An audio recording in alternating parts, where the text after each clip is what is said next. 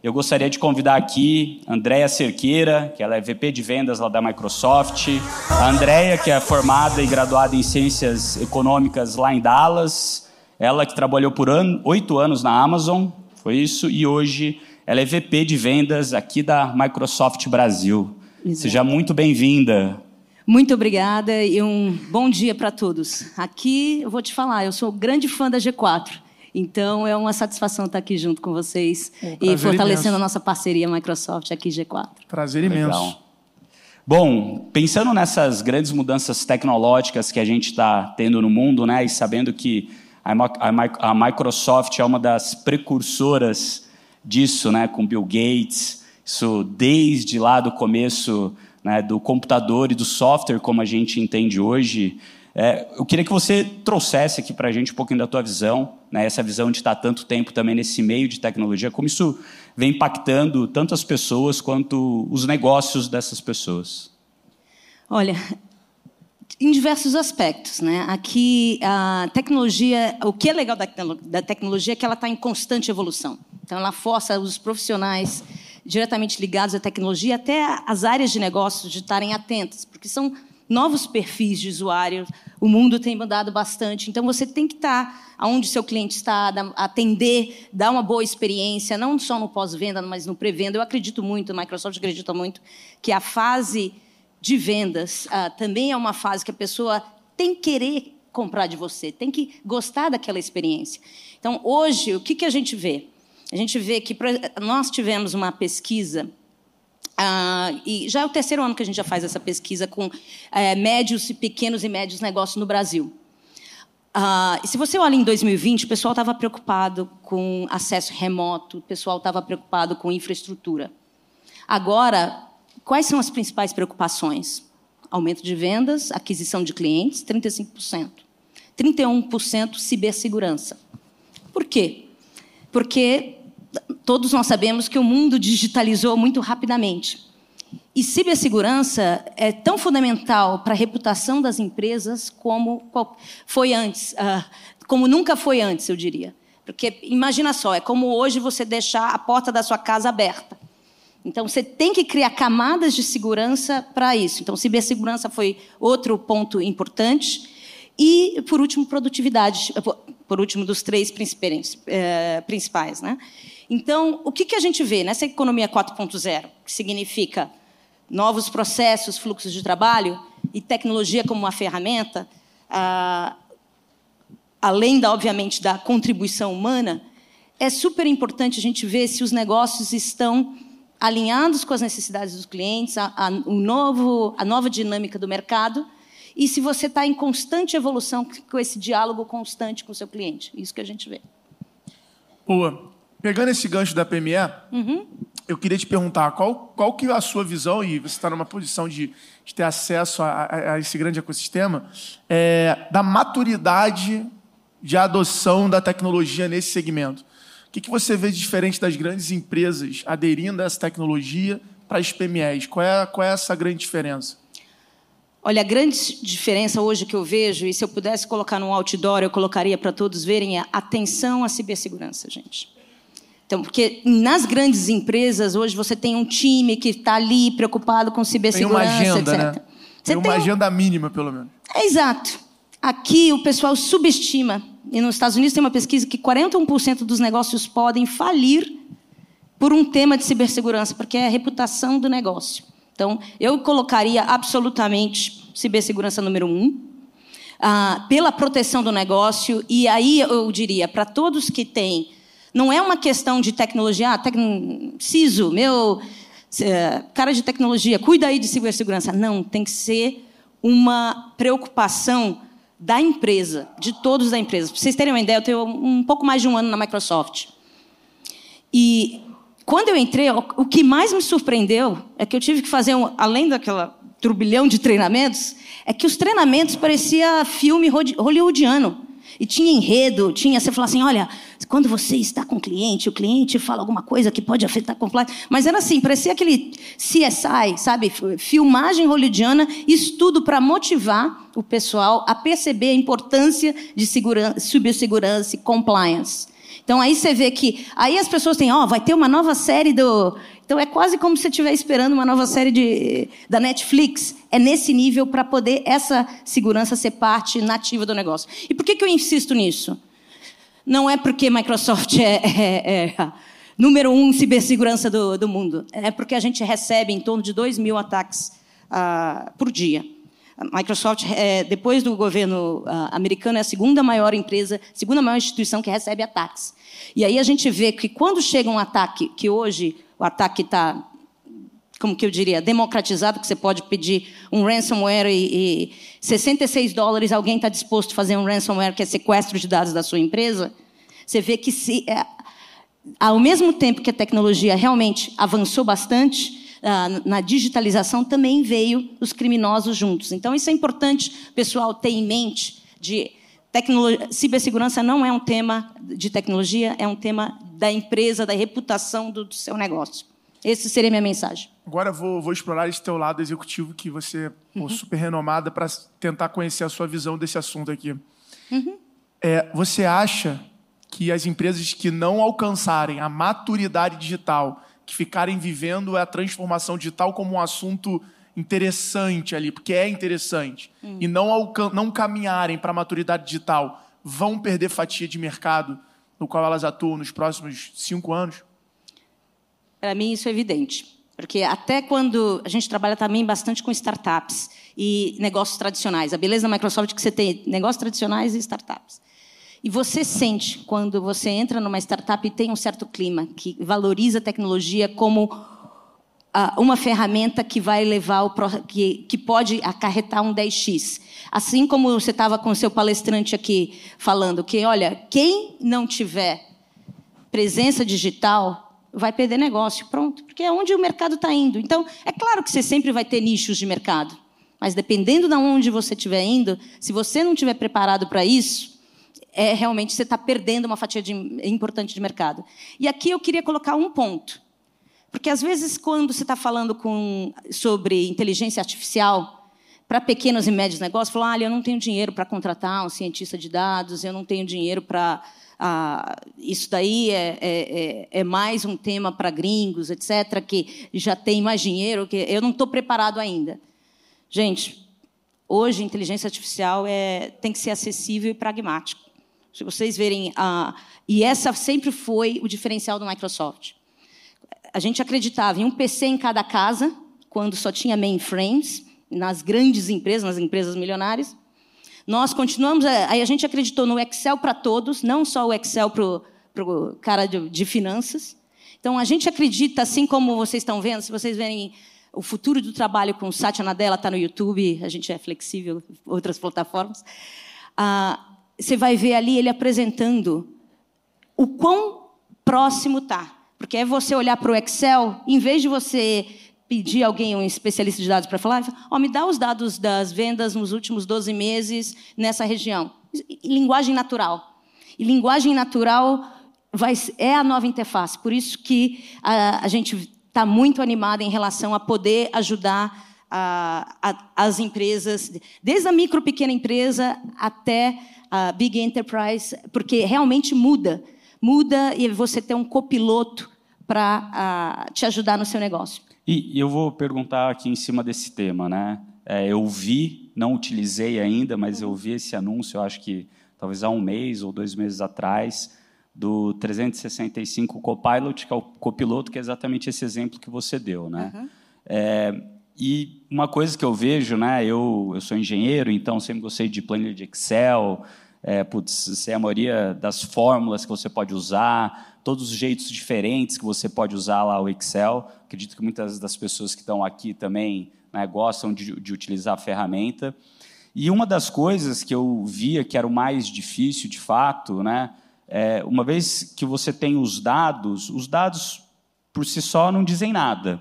Você tem que transformar esses dados em informações. Né? Então, se você tem o um dado de venda todo dia, Tá legal, é um dado que está lá, mas qual a informação que eu posso extrair disso? Exato. Isso é uma tendência que está aumentando, está melhorando, está piorando? Eu preciso ir no nível mais detalhado dessa informação para ver se eu consigo tirar algum insight para eu, de fato, ter alguma ação. Né?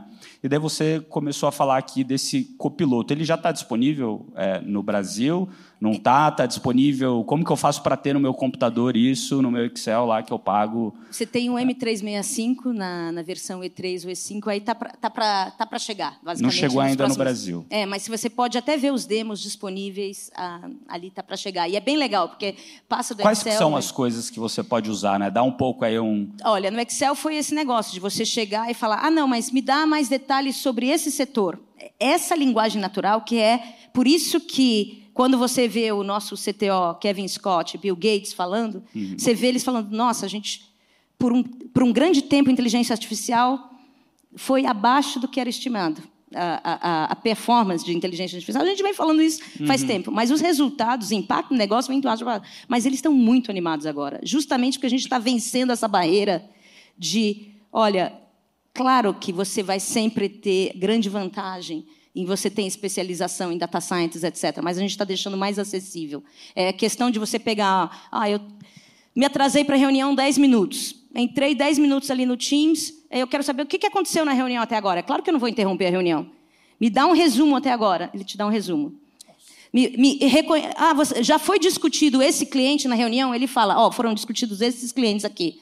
Já foi indicado os próximos passos? São esses passos. Então você, enquanto o pessoal está falando, você pede ali, ou você fala, só quero seguir essa reunião. Ou no PowerPoint você dá, usa esse documento Word de 30 páginas e cria uma apresentação PowerPoint. Ah, não, não gostei, quero que seja mais gráfica. Não, esconde isso daqui, como se você estivesse falando com a sua assistente, com o seu copiloto.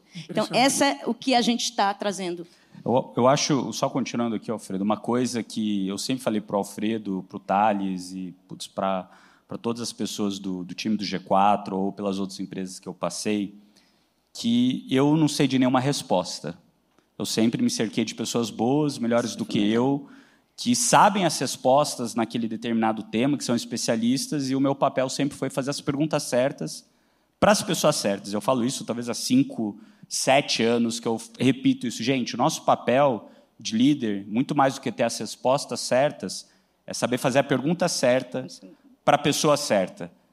E agora, né, que a gente tem todas é, essa parte de inteligência artificial, eu vejo que essa verdade, que faz sete anos que eu falo, se torna mais importante ainda, que extrair a informação da maneira correta de uma inteligência artificial tem muito mais a ver com você fazer a pergunta certa para ela, para você extrair de fato aquilo que você quer, uhum. do que de fato saber a resposta. Né? Como que você vê né, a necessidade de capacitação né, dos, do time que trabalha com a gente hoje no dia a dia nesse tipo, nesses tipos de ferramentas novas? Porque mudou de novo. Né? A gente olha há 10, 15 anos atrás, é, de lá para cá existem várias profissões que surgiram hoje, né, ou nos últimos anos, que não existiam 10, 15 anos atrás. E eu vejo a mesma coisa acontecendo nos próximos 10, 15 anos. Como que você vê isso? Como que a gente, nossas empresas que podem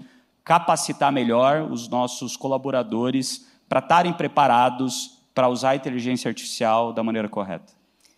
Olha, eu acredito muito na educação. Eu acho que uma empresa high performance, 80% é o time.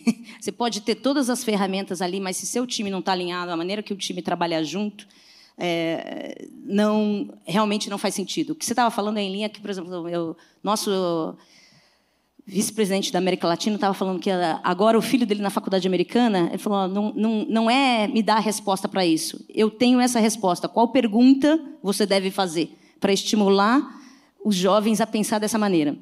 E é o que o Bill Gates falou, assim como surgiu a, o fato de surgir a calculadora não deixou todo mundo mais burro, é, a gente vê quais são os contextos que ajuda. Então, esse, por isso que a gente chama de copiloto, e por isso que a Microsoft também adotou essa inteligência artificial ética. Falou, olha, sempre vai ter que ter um, uma revisão humana.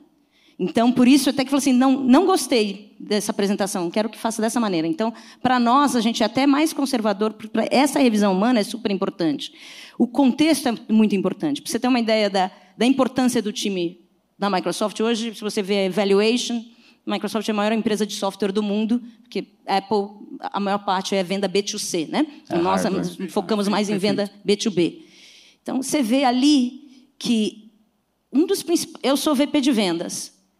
Se você falar qual, como que você atinge sua máxima remuneração, se eu não provar internamente, isso não é pouco, isso aqui já é já faz tempo, mais de mais de 10 anos. Se eu não provar internamente que eu crio times diversos, que eu promovo a diversidade, eu não chego na minha cota. Então, então tá no nosso DNA essa questão de diversidade e inclusão. E aí você pode ver se realmente tem intenção nas ações. Tânia Consentino é a nossa GM, que está GM quatro anos e meio, de uma empresa de uma, avaliada mais de um trilhão de dólares. Antes dela tinha uma outra mulher, que era a Paula Belize. Então você vê aqui uma intencionalidade em relação à importância do time, times diversos, porque a gente realmente acredita que fazem mais negócios quando você tem um time diverso. Então não é tecnologia por si, é a questão da tecnologia auxiliando o time e diversidade para nós é fundamental.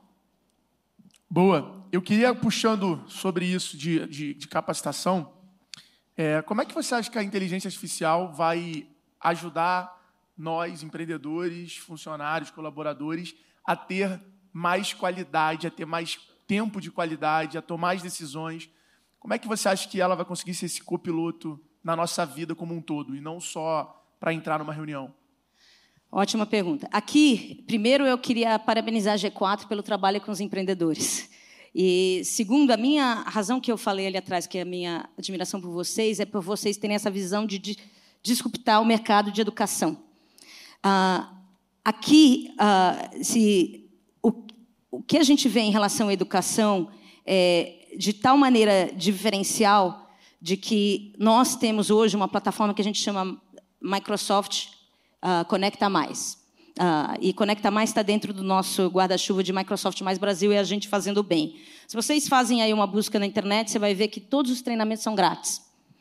Então, tem treinamento grátis de letramento digital. Por que letramento digital? Porque a gente realmente quer elevar o nível da sociedade brasileira. Até os treinamentos de Virtual Training Days.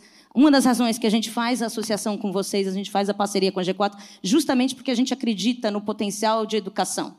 E você vê que é você se preparar para jogar o jogo. Então, é, ou você só aparece no jogo e joga, ou você se prepara para jogar o jogo. É esse o nível, você treina. E, e você precisa de, de, tempo de educação para refletir, evoluir a discussão. Então, para nós, isso. Eu, a gente usou inicialmente essa plataforma Conecta Mais para filantropia. Mas está aberto a todo mundo. Qualquer um que quer ir lá e fazer uh, algum curso está absolutamente disponível, porque a gente acha realmente que o principal tema de, de treinamentos, empresas de software, é a adoção. Então, sem educação, não há adoção e a pessoa não reconhece o benefício do negócio. Né? Animal. Muito bom. Cara, uma coisa, até colaborando aí com a tua pergunta, né, falando talvez como a gente aqui no G4 tem feito, trazendo aqui para vocês que estão né, aqui hoje assistindo a gente, é, a gente tem usado muito a inteligência artificial para ganho de eficiência dos nossos é, é, Hoje vai processos. ter, né? O, o Thales vai fazer uma ah, aula. O Thales vai fazer aula? Vai fazer sobre? aula e vai ter um demo Boa. de como a gente tem usado. Boa, então, mas eu vou dar aqui um, um, um gostinho para vocês. Acho que é o quê? Às 5 horas que ele vai falar sobre isso? Acho que é 5. Às 5 horas. A gente tem usado muito, né, principalmente as tecnologias de, de, é, de, de chat GPT e coisas do gênero, é, para coisas que a gente levava muito tempo para entender o texto e conseguir o nosso time, em cima do entendimento do texto, tirar alguma informação para a gente tomar uma ação. Vou dar um exemplo aqui para vocês. Né? A gente faz muita pesquisa é, com a nossa base de alunos. Então, uma pesquisa, por exemplo, de NPS. Na parte da pesquisa de NPS, você tem um campo em aberto, né? É, o, o, o, quanto você, é, o porquê você deu essa nota, né? O NPS basicamente é uma pergunta se você recomendaria a nossa empresa para um amigo ou familiar, deu uma nota de 0 a 10, e a segunda pergunta é por que você deu essa, essa resposta, essa nota, né? E daí a pessoa vai lá e disserta sobre isso. E muitas vezes o nosso time demorava uma semana ou até duas semanas para analisar todas as respostas, né? quando você pensa em 500 respostas, mil respostas, para analisar uma a uma e conseguir categorizar aquele motivo da pessoa ter dado para a gente conseguir trazer para dentro de casa e, em cima disso, a gente começar a ter um plano de ação para tratar aquelas respostas ou aqueles temas que tiveram é, é, estatisticamente mais volume. Né? Teve mais gente respondendo a mesma coisa ou no mesmo tema. Hoje, com o chat GPT, por exemplo, a gente consegue fazer isso em um dia. Outra coisa, quando a gente faz toda a parte é, é, de feedback com o nosso time. Né? Então, o time dando feedback para o time, para os líderes, e os líderes para o próprio time. Né? Então, quando a gente faz esses ciclos né, de, de melhoria com o time. A mesma coisa, né? aqui dentro do G4, a gente usa uma ferramenta que chama Notion, onde a gente cataloga tudo, seja o processo, seja a reunião. Então, as pessoas gostam de escrever muito. Então, quando a gente vai fazer uma avaliação do time, ou vice-versa, esse time escreve muito. E o nosso time de RH normalmente demorava quase um mês no ciclo para entender o que cada colaborador colocou lá no tema e o que, que de fato a gente tem de plano de ação. Hoje, esse um mês passou para menos de uma semana. Por quê? Porque ferramentas de inteligência artificial, como é o exemplo do chat GPT, ajudam a gente a pegar esse trabalho que era um ser humano entendendo o que estava escrito lá e faz com que isso aconteça de uma maneira muito mais rápido. Então, esse é um ganho de eficiência muito grande para dentro de casa. Então, assim como, por isso que eu estou ansioso para o copiloto, porque o nosso time aqui usa muito Excel, PowerPoint, entre várias outras ferramentas da Microsoft como um todo, então estou ansioso também, porque esse ganho de produtividade faz o seu time, né, ali um time restrito, entregar cinco vezes, dez vezes mais. Puxar mais alguma pergunta, meu querido? Tenho, eu tenho. Então, manda, manda, por favor. Seguinte, é, quais são as principais áreas que você acha é, o, o, que você vê hoje lá na Microsoft, por você ter esses dados que estão fazendo uso prático, acionável da inteligência artificial? Olha, começa. O que a gente recomenda? A gente recomenda primeiro para uso interno. Por exemplo, tem, tem um cliente nosso que tinha vários softwares juntos e ele quer, usar, quer colocar, que a gente coloca dentro da, nova, dentro da nossa nuvem Azure, você usar essa tecnologia para fazer o help dos softwares dele.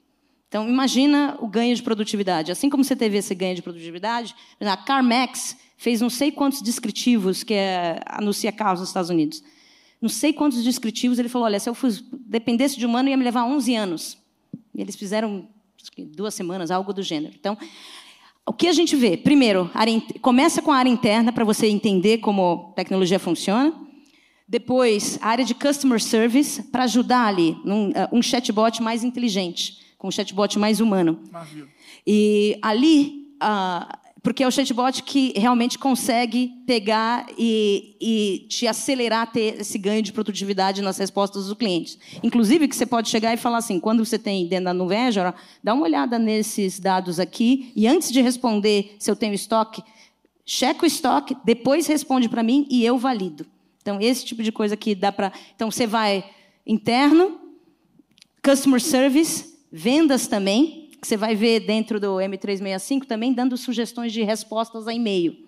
Então, vendas começa no nosso Dynamics, você tem ali o Viva Sales, que você também pode dar resposta ali. Então, vai, vai nessa ordem, geralmente, que é o mais natural. De customer service para vendas, a bases de conhecimento que você pode otimizar. Imagina a quantidade de dados que você pode colocar num data lake e depois ter essa tecnologia questionando esses dados, mas num ambiente fechado, com compliance, com segurança. Esse, então, basicamente, depende da.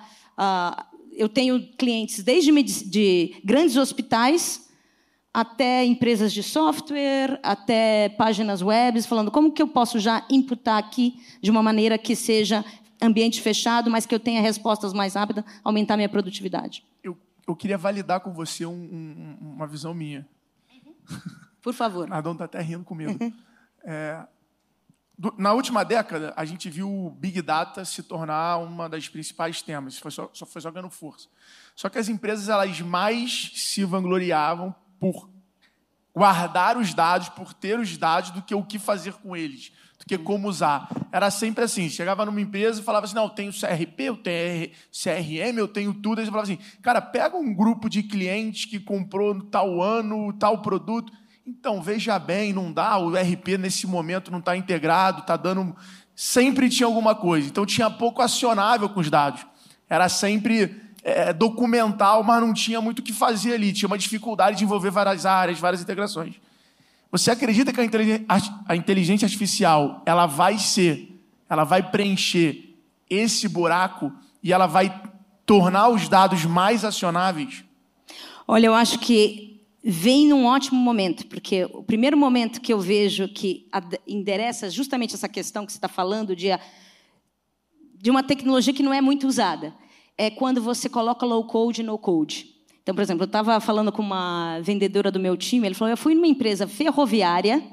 Essa empresa ferroviária, assim, perfil das pessoas ali super tradicional, não muito tecnológicos, mas você colocando um Power Apps, um Power BI ali na frente para esse time, eles mesmos na versão grátis criaram um monte de dashboards, um monte de aplicações com fluxos de negócio que é o negócio não esperando pela TI. É falando, olha, eu aqui, TI vai ter governança, mas eu vou criar o meu fluxo, vou criar o meu dashboard da maneira que eu quiser, não vou entrar na fila número 55 dos projetos e prioridades. Eu vou ter, como negócio, vou usar tecnologia, mas o que esse cliente e outros clientes sempre façam, tá bom, você pode lançar seu aplicativo usando Power Apps, Power BI, porque você não precisa saber tanto código, mas você vai ter aqui a governança seguindo esses padrões para que, se acontece alguma coisa com você, a gente está dentro da, da, o que eu diria, dentro das políticas da empresa, a gente não está arriscando dados confidenciais da empresa. Então, acho que low code no code ajuda bastante isso. Inclusive, se você fala com CFOs hoje, a ideia é tirar o RP perto dos usuários, é extrair os dados e colocar direto na área usuária para poder o, uh, ter mais impacto no negócio. Em conjunção com, com a inteligência artificial, que aí você pode ter um copiloto que você chega e fala: tá bom, esse, esse dashboard aqui em vez de você falar, olha, pega ali a Mariana, que é muito bom em dados, para me ajudar a, a, ter outras visões, é você falando, eu quero segmentado dessa maneira, nesse período. Então, vai o uma Power tecnologia BI vai ajuda a ter outra. também o copiloto? Espere mudou o momentos. Jogo, hein? Daí mudou o jogo, hein? O que, que é isso? Muito bom. Muito por vir. Ah, falando nisso, gente, nós temos o Microsoft Build, que vai acontecer, também acontece fisicamente em Seattle e, e que geralmente nesse, nesse dia do Microsoft Build a gente tem muitos anúncios tecnológicos. Quando vai ser? Acho que é 23, 26 de junho, mas Microsoft Build 2023 eu acho que está nessa. Dá nessa... para ver online? Dá para ver online. Tá bom. Para desenvolvedores, para acesso de negócio, você vai ter muito anúncio ali. Legal. Bom, nossa última pergunta do Extremos. Opa! É... Se você pudesse acabar com um problema da humanidade no mundo, qual problema você resolveria acabar? Olha, eu vou. Eu gostei da resposta do, do nosso colega da Pipefy. Eu acredito muito em empatia, mas eu ainda acho que tem. Quando você olha a renda média do, do brasileiro é muito, muito baixa, né? Então, ah, você está nos top 10%, top 1% da renda média brasileira. Você vê quanto e, e eu acredito muito que prosperidade financeira desencadeia muitas outras coisas. Então, eu acabaria com a pobreza. Muito bom. Boa, excelente. Bom, pessoal, uma salva de palmas aqui para a Andrea. Gente, muito, muito obrigada. obrigado.